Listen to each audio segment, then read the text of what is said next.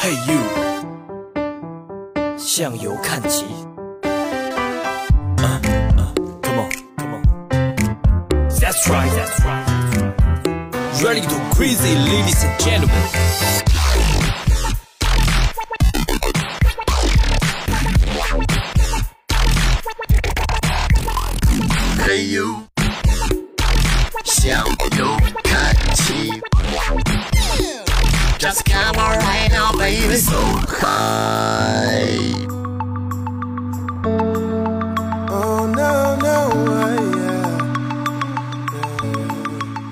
Hey you，各位好，这里是向右看齐，我是小小队队长高颂 Mr. You。本周五我们继续跟您一起来聊关于瑞士方面的问题。而在那之前呢，有一件事要跟大家来公布一下，希望大家多多可以给我投票。二零一七年蜻蜓 FM 的年终盛典即将在二零一八年的一月十九号正式开幕，而在一月五号到一月十二号这段时间当中呢，大家可以为我来投票啊，角逐年度十大人气主播。现在呢，大家可以登录到蜻蜓 FM 的 App 当中啊，直接选择年终盛典的那个选项，点击进去之后呢，选择疯狂打 call，然后你就可以看到下边有大咖电台艺人主播，你选择主播。往下拉可以看到年度人气主播奖，里面就有高颂 Mr. You 我的名字了。每天可以投十票，希望大家多多点击，多多投票。希望喜欢旅行的朋友都来帮忙啊！那今天呢，我们想要看就跟大家一起来聊的还是关于瑞士方面的问题。那上一期节目当中跟大家一起说了瑞士冰雪家园它的冰雪特色。那么接下来在一七到一八年度的这个雪季当中，瑞士又为大家带来了哪些旅行当中的实惠呢？我们将会继续有请的是瑞士国家旅游局北京办事处媒体经理黄甫一宁。所以今天我们跟大家一起来聊一聊，就是升级你的瑞士冬季假期。今天正好也呢，正好这个瑞士国家旅游局的黄福一宁也来做客到向游看齐，也是二零一八年我们的第一期向游看齐节目。希望还是聊点实在的，给大家一点实惠啊！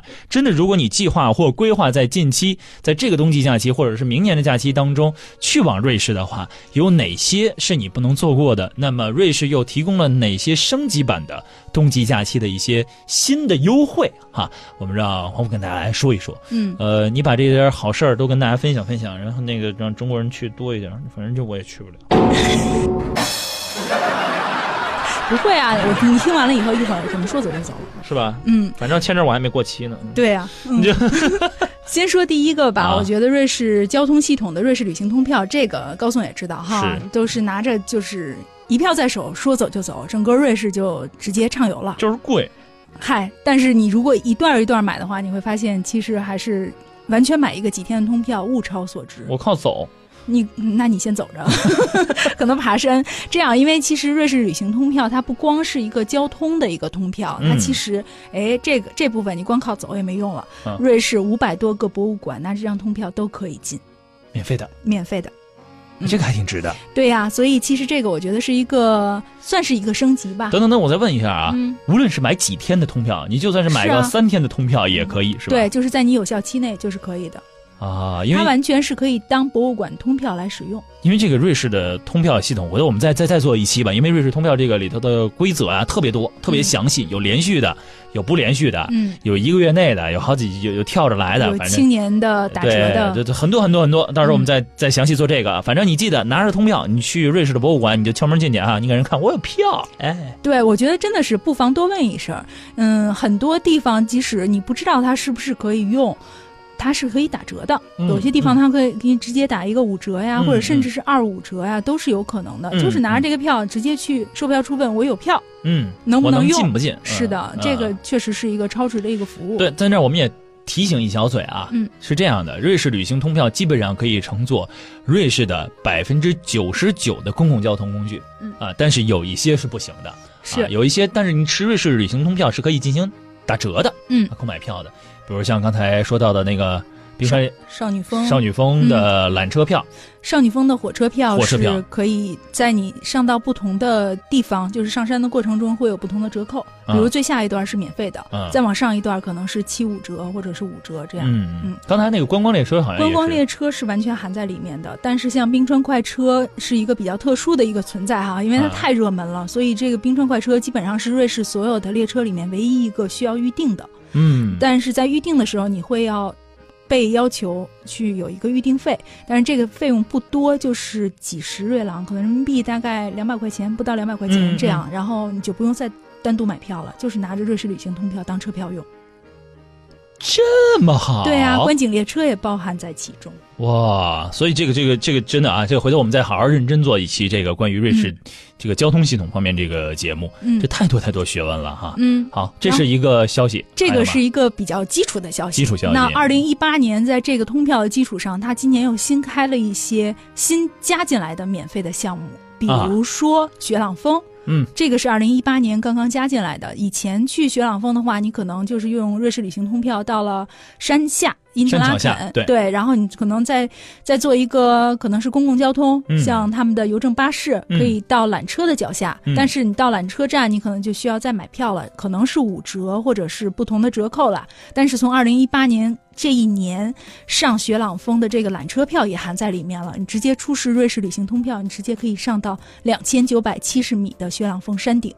不要钱的，嗯免费的。嗯，然后，那那这两年，那我估计二零一八年去雪朗峰的中国游客会不断的上涨。哦，我一般人不告诉他，你 都把这个东西交给给了我们这个对上亿人民上亿人民都听过的节目，你说这玩意儿，我们这要把雪朗峰弄火了，是不是？你你回头给雪朗峰那个咱们那叫什么 Mark Mark。Mark 对，给他发一微信啊，发一邮件，你跟他说火了啊，Internet Right 跟他弄火了，我跟你说啊嗯，啊，你这可厉害，我们是。嗯对呀、然后除了这个以外，还有一些其他的项目，像二零一八年喜欢足球的朋友有福了。大家都知道，FIFA 是总部是在瑞士的苏黎世，那苏黎世有一个国际足联的博物馆，是前年刚刚开放的。是，嗯，很新，里面有很多声光电的一些互动展示。嗯，嗯，二零一八年拿瑞士旅行通票也免费了，你说二零一八年是有世界杯的，是吧？在俄罗斯，人跑你那儿去看非法，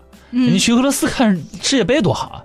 但是大力神杯那个杯平时是存在这里的哦。所以说你们想看到最后世界杯举起的那个那个杯，嗯，提前在哪儿搁着啊？嗯你能你估计也只能在瑞士苏黎世这个地方来近距离的观看这个大力大力神杯是嗯什么样的了、嗯，啊！我们指着从中国足球队那里，可能要看到还需这个就别要一段时对，间。这就别聊了啊！这不是一段时间的事情，这可能是几代人的事情。我闭眼之前可不可以啊？啊、不妨就拿这张通票免费进去。啊我手都洗好了，让我摸一下吧。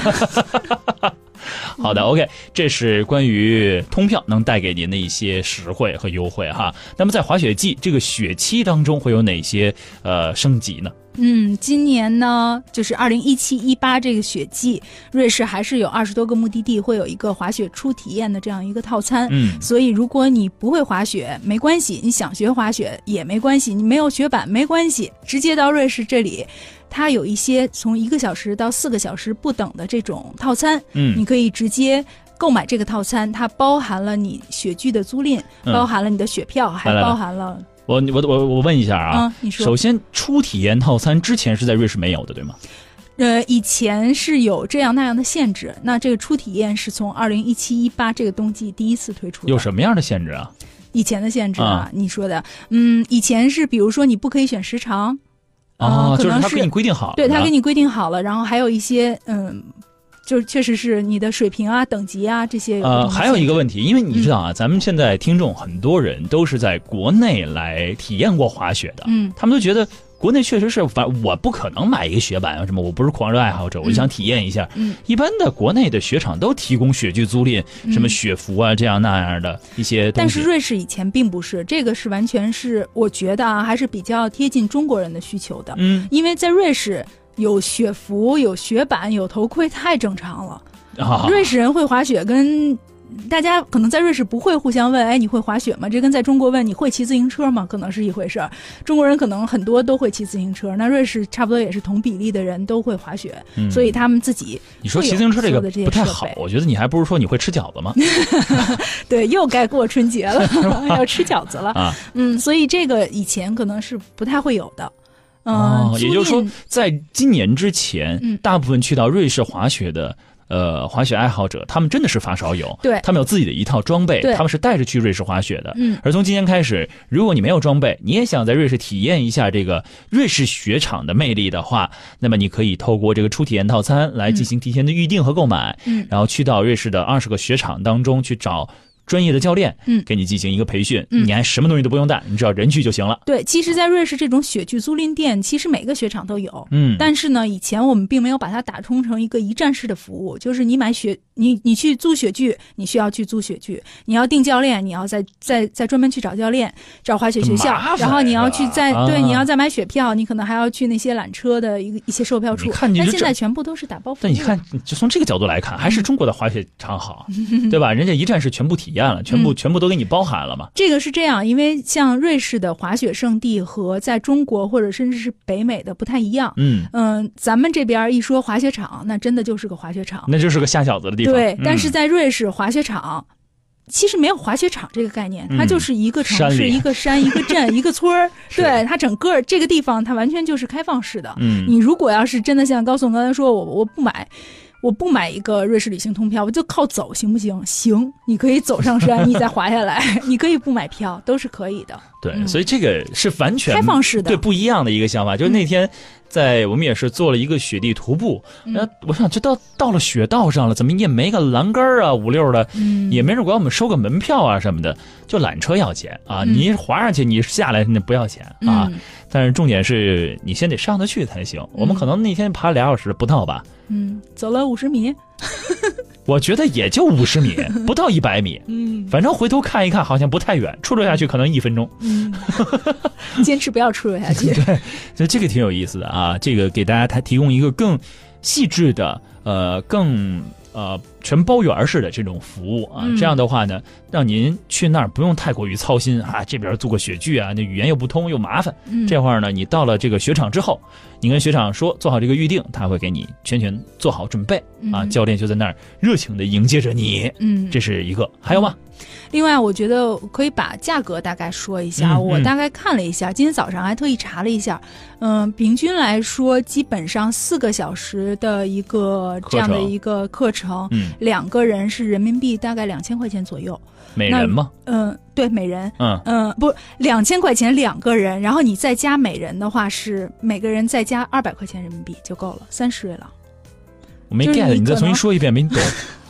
到底多少钱？你就告诉我一人多少钱不就完了吗？不，这个不是这么算的，它既是按一个小时、两个小时、三个小时、四个小时来算。首先可以这样来选择，啊就是每一个小时是每一个小时它是不一样的。就你如果只买一个小时，可能会稍微的贵一点，但啊如果你要买四个小时的话，它肯定不是一个小时乘以四，它会便宜很多。啊，好，那我就选四个小时多少钱我？们算四个小时，就是半天来说是两千块钱人民币两个人，啊，这是时间上两千块钱人民币俩人，两个人四个小时。啊如果你那就一人说我是一千块钱呗。对你如果我说我是哎三个人一起去的，或者四个人一起去的，啊。当然可能八个人以内啊，啊。你每加一个人就只需要加二百块钱人民币。啊，这个很值啊。嗯，这如果是四个人去的话，一一均下来的话两，千四，两千四，每个人再除以再除以四呗，嗯。啊，六百块钱就搞定了。嗯，是这个其实多一点人还是蛮划算的。，对，而且我有看那我一对一的可不可以？也可以啊，这个就是有不同的一些价格，你可以选。我就给大家举这么一个例子吧。嗯但是如果你算一下，比如说在崇礼滑雪，我嗯看了一下万隆哎的价格比这个还要贵。对不便宜呢，嗯朋友们，你不要以为滑雪是一个就是你随随便便就玩得起的运动啊，那也是很贵的啊。但是你如果从这个价格上来看，我觉得首先瑞士的雪场的环境和教学的体系。咱们很多中国都是学瑞士的，我这个不得不说啊，很多的中国教练到去瑞士去进行深造，啊，从我和黄福认识的前几年开始，就有很多的中国教练在每年冬天都会从呃各个雪场，中国的各个雪场奔赴瑞士的各个雪场，为在那个雪场里的中国游客和中国滑雪者提供服务。我不知道这事儿今年还有没有啊？一七到一八这个雪季，嗯，我们不会专门从中国招募一些滑雪教练过去了，但是现在在瑞士的十几个滑雪场，都可以预定到中文服务的滑雪教练。这个不光是一些中国国籍的教练，也有一些讲中文的瑞士教练在那边听候你的预定，然后他可以从，因为刚才也说了，瑞士很小嘛，就两个半北京大，那你提前预定，他可能自己只需要一张火车票，他就可以从瑞士的西部到东部，然后等着来为你服务。哦，他自己可以来调换地儿。是，嗯，哦，我就说这个瑞士人挺聪明的，知道吧？人家呀是这样，人家先教你招你这帮人过去啊，让你在那儿呢，那哪是教滑雪，那是让你教中文呢啊。人他他教你滑雪，哎，你教他中文，这礼尚一往来，就是你今年你就不用来了吧，我就会了。没有，但是还是有三个中国滑雪教练现在是长期留在了瑞士，他们是在达沃斯，然后维尔比耶是瑞士西南部的一个地方，然后还有铁力士山。但是有人会说，就一个教练不够使啊，那么多，你要几个教练教你一个人？那么多中国人呢，就一个中文教练，那能够使吗？我是最，我其实我每一次在你们做发布会的时候，我最担心就是这个，因为你包括前两年也是，我们叫了十五个教练到瑞士去，我想瑞士那么大，那么多雪场，嗯你就叫十五个教练去，嗯，中国游客每年冬季往瑞士去的游客在指数级增长啊，可能今年增长个百分之十，明年增长百分之二十，这么多人去，这够用吗？不够使啊！那你就需要提前预定了。然后其实也有一些朋友是想要找当地的教练，那英文教学也都是非常 OK 的。啊，像我这种英国历史非常 good 的人，我可能就找一个英国历史非常好的教对，练，你看？Internet Red 来了，啊、厉害了！我跟你讲，哎，所以这个是一个挺好的事情。今年还会有这样的一些服务，所以您到瑞士去一定放宽心啊。如果真的想体验滑雪，或者是去学习滑雪的话，这是一个可以让你去呃。很快的接触到这项运动的，而且有一个内容是包教包会啊，不会退款，就跟那个呃一百五十多年之前的那个酒店老板一样，哎，一定让您学会了滑雪再出溜走啊，让您那么走着上来，出溜下去啊，是这样的。对他们会有一个，呃，除了刚才说的一日滑雪体验以外，他们还会有三日包教会的一个课程。嗯刚才你提到的这个，如果学不会的话，那你就可以一直留在那儿，一直 留在那儿 一直留在那儿留级，他一直教到你会了就为止。走不了了，是吧？嗯，他一定要让你从中级道上下来。人家那个中级道可是咱的高级道啊！嗯，对，但是你可以选择不同的哎，我觉得这个，我刚才突然间脑中蹦出了一个想法哈、嗯你想啊，就现在有很多的咱们年轻人啊，嗯会做两个选择，去考一个潜水证，嗯对吧？很多人都去考潜水证去了，这为什么呀？因为可以学会潜水，在这个海洋世界下面去畅游。嗯考潜水证需要三天的时间，嗯那个时候你会真的付出三天的时间，你会认真学习，还有笔试呢，嗯还要记这个记那个，还要下水，还有这、啊，可是麻烦。你学三天啊，后边辛苦学完了。嗯其实你放在滑雪，它也是一个意思。这个潜水和滑雪都是极限运动的一种啊，嗯或者说都是运动其中的一种，对吧？嗯你学会了这种运动，也是用三天的时间，嗯然后你还可以驰骋在全世界各个雪场啊，嗯在这个感受这个速度与冰雪之间的这个关系啊，我觉得这是你要你要只是放在这样的一个心态，你去思考这件事儿的话，你就会觉得啊，滑雪其实可以，新技能 get。对，是可以学一学的啊，这个也没什么关系啊，大不了就囤沙呗，对吧？对，这囤沙手沙拿脚戳呗，反正这个应该是不在三日内。囤沙应该不是一个要学习的技能。躺躺下就行是吧？行啊、我们今天通过逍遥看节的这一期节目和黄福一宁聊了关于太多这个瑞士冬季旅游的一些内容啊，非常的精彩。希望通过这一期逍遥看齐，二零一八年的逍遥看齐第一期节目，可以开启您的。二零一八年的旅行征程，像我们节目一开始说的，这一年呀、基本上你就没有什么时间可以待在家里，就天天都得计划出去，是吧？一月份过完了，马上就二月份了，对吧？这个情人节和春节就要到来了。今年的春节，您计划去哪里旅行呢？不如升级你的春节旅行，去瑞士吧。谢谢黄甫来做客今天的《小遥看齐》，谢谢，谢谢谢谢各位听众朋友们的留守和收听。如果对于瑞士你有任何的问题，通票啊、景点啊、景区啊，可以在节目下直接留言，我们还会和黄甫继续的保持联系。有任何问题都会第一时间给您做反馈的。谢谢各位听众的收听，我是向遥看齐向游小队队长 Mr. You，我们下期节目再见了，拜拜。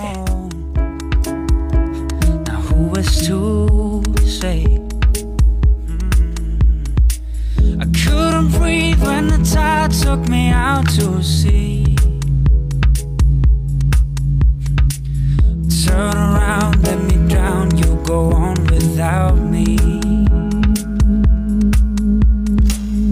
And I'm sorry I couldn't carry all that I promised, but I just can't seem to hold on.